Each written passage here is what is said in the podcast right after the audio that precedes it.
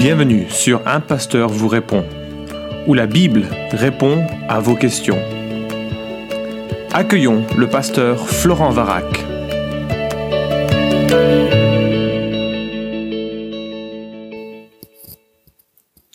Que signifie sola gratia, l'une des cinq affirmations principales qui caractérisent le mouvement de la réforme? Alors je reprends pas les questions habituelles euh, qui sont posées sur le site, mais on profite de la célébration des 500 ans de la, réforme pour aborder les cinq slogans, les cinq tweets qui ont défini l'essentiel de la spiritualité protestante. Dans ce podcast, on aborde sola gratia, la grâce seule. Elle touche à la question de l'initiative du salut et de la manière dont le salut nous est accordé. Et j'observe que de tout temps, les hommes, conscients de leur faiblesse morale, se sont demandé comment ils pouvaient être pardonnés, comment leur relation à Dieu pouvait être rétablie quand ils ont conscience qu'elle n'est pas là, qu'elle n'est pas présente, qu'elle n'est pas correcte. Finalement, c'est une question universelle, avec, avec une réponse quasi naturelle, tout aussi universelle, qui se fonde sur la notion de compensation. Je fais le mal, je dois donc compenser ce mal, je dois payer, offrir, souffrir pour contrebalancer la faute qui pèse d'un côté de la balance.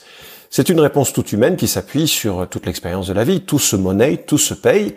Les formes de cette compensation que nous trouvons dans le monde sont variées. Le karma, par exemple, indique que la souffrance de votre vie reflète le mal commis dans des vies antérieures. Vous payez aujourd'hui les fautes de vos vies précédentes. Bien évidemment, je parle là d'une spiritualité qui n'a rien à voir avec le christianisme.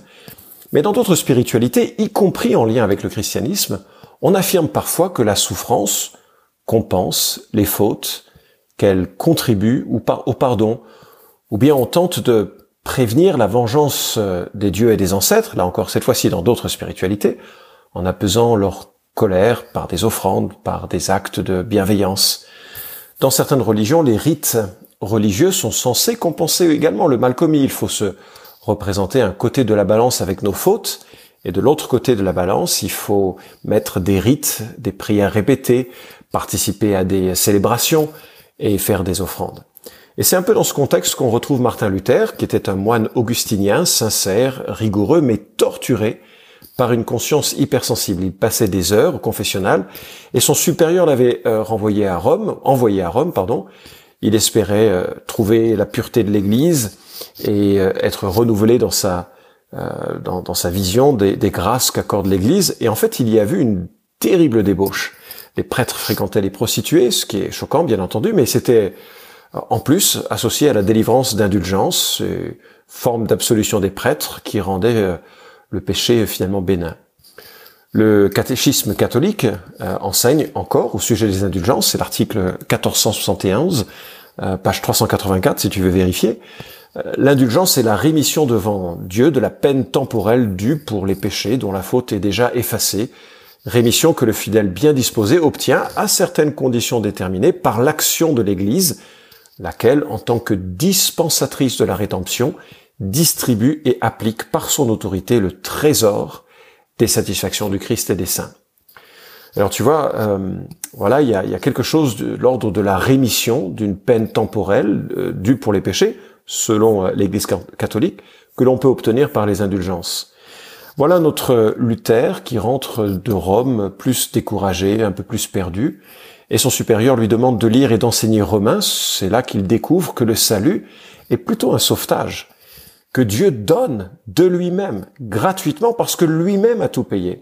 En réalité, la condamnation que nous méritons est tombée sur Jésus, qu'il a payé par sa mort, euh, Luther découvre que le salut est une grâce, un cadeau, une faveur imméritée. C'est un homme transformé, il naît de nouveau, comme euh, c'est l'expression que l'on trouve dans la Bible, et euh, ça deviendra l'un de ses credos, cette grâce, ce salut par la grâce, cette grâce seule qui sauve, sola gratia. Alors quand dit la Bible, eh bien les histoires qui enseignent ou illustrent la grâce de Dieu sont nombreuses dans la Bible, c'est difficile de faire un choix, tellement il y a de textes qui l'évoquent. Et c'est un enseignement transverse à l'ensemble de l'écriture. Dès euh, Genèse chapitre 3, on voit que euh, l'homme et la femme décident de prendre leur indépendance, leur autonomie vis-à-vis de Dieu. Ils choisissent par eux-mêmes ce qui est bien, ce qui n'est pas bien. Et nous lisons au verset 7 du chapitre 3 que les yeux de tous deux s'ouvrirent, ils prirent conscience du fait qu'ils étaient nus, ils se firent des ceintures avec des feuilles de figuier cousues ensemble, et puis au verset 21, l'Éternel Dieu fit à Adam et à sa femme des habits de peau dont il les revêtit. Tu vois le contraste? Lorsque l'homme et la femme prennent conscience qu'ils sont nus, qu'ils ont honte parce qu'ils sont dévoilés dans ce qu'ils sont, des hommes un homme et une femme rebelles, désobéissant à Dieu, alors ils essayent de masquer euh, leur culpabilité. C'est vraiment une, un acte euh, qui reflète la manière dont les hommes tentent de couvrir leurs péchés, leurs fautes, par leurs propres actes, euh, quels qu'elles soient. Alors c'est un peu dérisoire, ils se font des ceintures avec des feuilles de figuier cousues ensemble. C'est un symbole qu'il faut qu'il faut voir dans, dans, dans, cette action un peu un peu démesurée de, de masquer leur culpabilité. Puis au verset 21, Dieu dit non, ça, ça me convient pas le vêtement que vous, vous êtes fait, que vous êtes confectionné. En fait, je vais vous faire moi des, des vêtements qui vont couvrir réellement votre nudité. Et là, ce sont des habits de peau. Probablement, c'est la première fois qu'Adam et Ève voient la mort d'un animal, euh, et ils sont couverts par la peau de cet animal. Premier sacrifice, premier sacrifice pédagogique qui annonce le sacrifice qui un jour couvrirait la culpabilité de tous les hommes et toutes les femmes qui feraient confiance un jour dans cette grâce, dans cette provision de Dieu pour le salut des, euh, des, hommes et, des femmes. Euh, un autre exemple, bien plus tard, avec Ésaïe chapitre 55, verset 1 à 3. Ô vous tous qui avez soif, venez vers les eaux. Même celui qui n'a point d'argent, venez acheter, manger, venez acheter du vin et du lait, sans argent, sans rien payer. Pourquoi pesez-vous de l'argent pour ce qui n'est pas du pain? Pourquoi peinez-vous pour ce qui ne rassasie pas? Écoutez-moi donc, mangez ce qui est bon, et vous vous délecterez de mets succulents. Tendez l'oreille, venez à moi, écoutez, et votre âme vivra. Je conclurai avec vous une alliance éternelle, celle de la bienveillance fidèle envers David. C'est extraordinaire parce que dans l'image qui nous est donnée, hein, je, termine euh, la citation de ce texte là d'Ésaïe, dans cette image qui nous est donnée, ben, c'est toute l'image du salut, que Dieu offre au travers de, de, ah, venez acheter du pain, venez acheter de, ce qui rassasie, ce qui désaltère, ce qui est agréable, même, même du lait, mais sans argent, sans rien payer. C'est par la grâce seule. Un repas qu'on achète gratuitement sans argent pour illustrer l'invitation à recevoir gratuitement le salut que euh, Dieu donne. Et finalement, quand on y réfléchit, toutes les interventions de Dieu pour le salut de son peuple dans l'Ancien Testament sont à l'initiative de Dieu sans mérite. C'est lui qui se révèle à Abraham, c'est lui qui appelle Moïse, c'est lui qui appelle Jérémie ou dirige les circonstances sous Néhémie et sous Esther. Dieu intervient pour sauver à son initiative. Il accorde sa délivrance gratuitement. Et avec le Nouveau Testament, on comprend pourquoi. Euh, ce n'est pas que Dieu soit un père, un père Noël généreux, non, c'est plutôt que Dieu a lui-même réglé l'addition du péché des hommes. C'est lui qui a porté le coup de nos fautes en sorte qu'il peut octroyer son salut gratuitement. C'est gratuit pour nous parce que ça a été payant pour lui. Un des thèmes, euh, un des textes emblématiques se trouve en Romains chapitre 3 versets 23 à 26 par exemple. Il n'y a pas de distinction. Tous ont péché et sont privés de la gloire de Dieu et ils sont gratuitement justifiés par sa grâce par le moyen de la rédemption qui est dans le Christ Jésus. C'est lui que Dieu a destiné comme moyen d'expiation pour ceux qui auraient la foi en son sang afin de montrer sa justice parce qu'il avait laissé impunis les péchés commis auparavant au temps de sa patience, il a voulu montrer sa justice dans le temps présent, de manière à être reconnu juste, tout en justifiant celui qui a la foi en Jésus. Un texte très connu, c'est Ephésiens chapitre 2 versets 8 et 9. C'est par la grâce en effet que vous êtes sauvés. Par le moyen de la foi, cela ne vient pas de vous, c'est le don de Dieu. Ce n'est point par les œuvres afin que personne ne se glorifie. C'est par la grâce seule qu'un homme est justifié devant Dieu. Tite chapitre 3 versets 4 à 7 nous dit Lorsque la bonté de Dieu notre Sauveur et son amour pour les hommes ont été manifestés, il nous a sauvés non parce que nous aurions fait des œuvres de justice, mais en vertu de sa propre miséricorde, par le bain de la régénération et le renouveau du Saint-Esprit. Il l'a répandu sur nous avec abondance par Jésus-Christ notre Sauveur, afin que, justifiés par sa grâce, nous devenions héritiers dans l'espérance de la vie éternelle.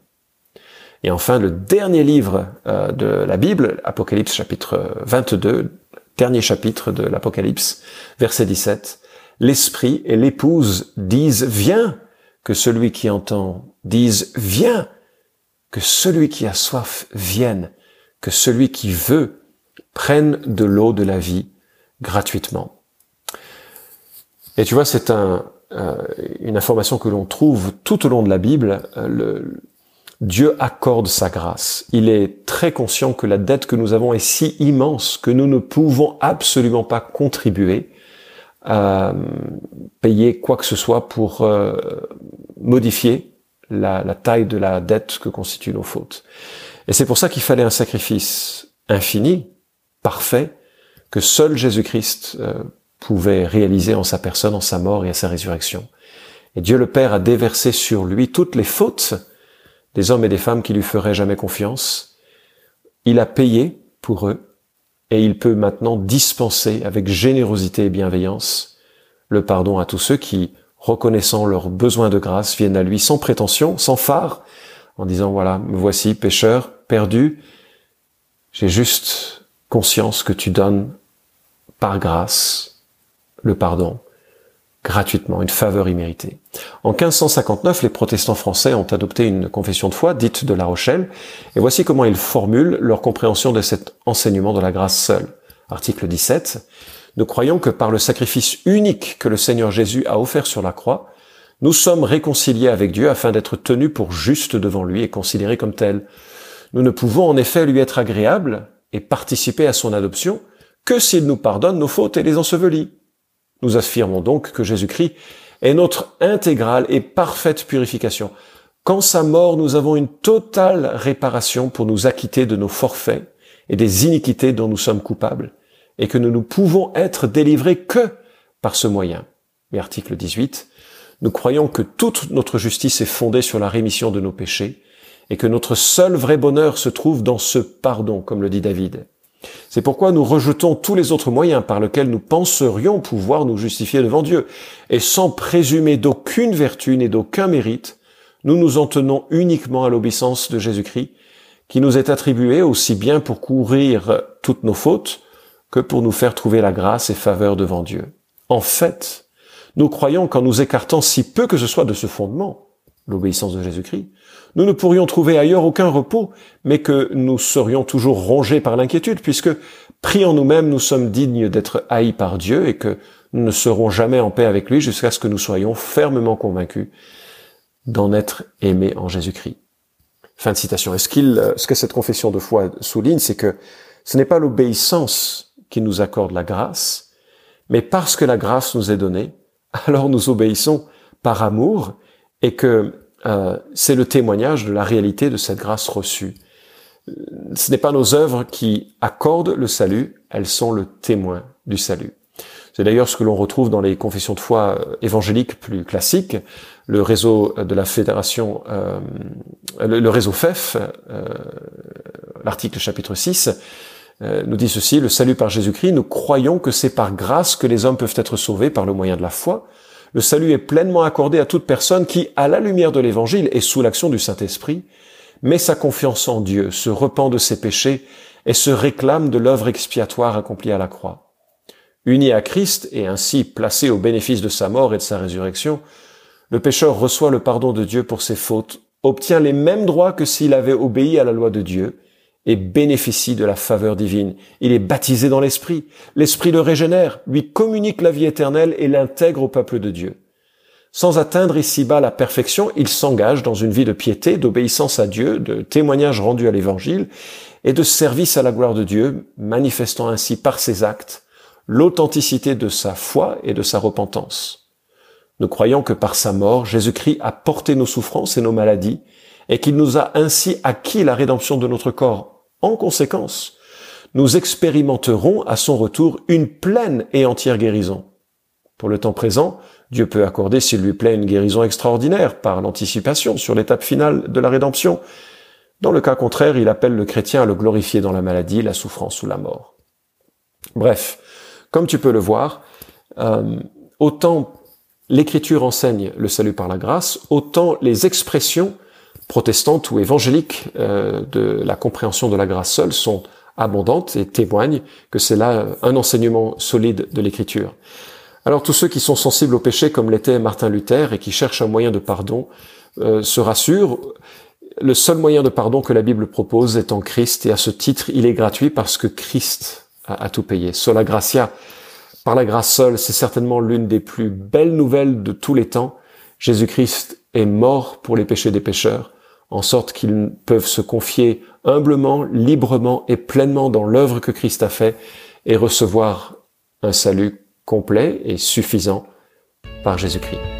Merci d'avoir écouté cet épisode d'un pasteur vous répond.